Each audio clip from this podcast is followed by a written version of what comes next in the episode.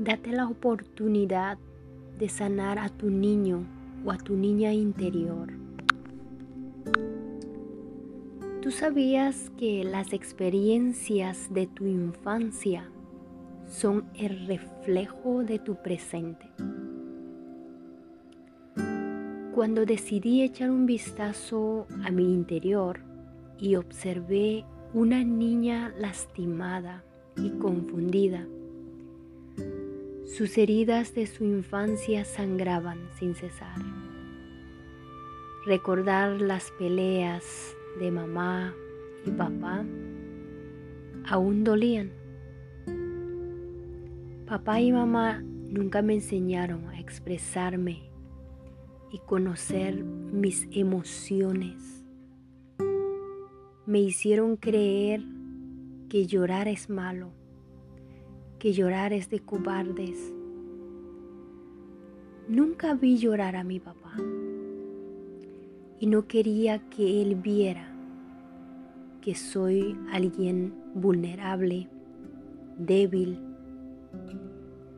Y por muchos años reprimí mis sentimientos, mis emociones y los guardé en un baúl grande sin ser consciente de que esto sería veneno para mi alma.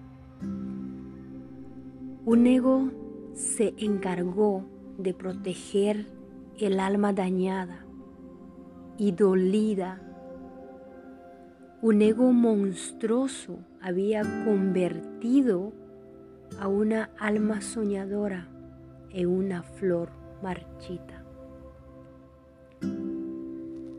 Si tan solo papá me hubiera dicho te amo, si tan solo mamá me hubiera dado un beso y un abrazo,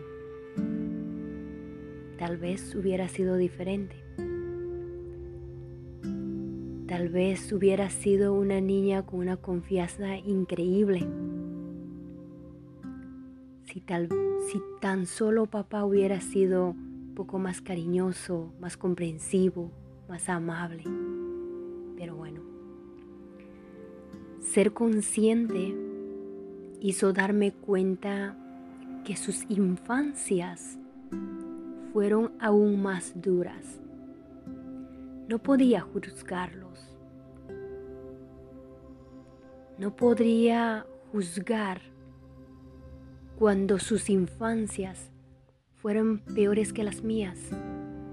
Tenía que hacer algo. Tenía que romper ese patrón. Tenía que sanar mi linaje. Y la mejor manera era darles lo que de niños les faltó.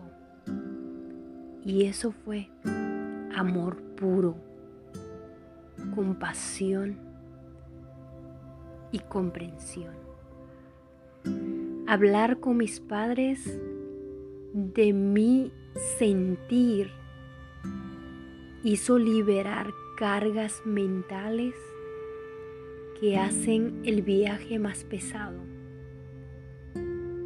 Las relaciones mejoran si se hablan de alma a alma. Si ponen sus egos de por medio, habrá odio y mucho sufrimiento.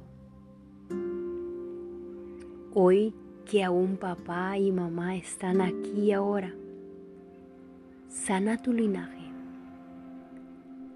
sana tu alma, pero sobre todo, sana a tu niño o a tu niña interior.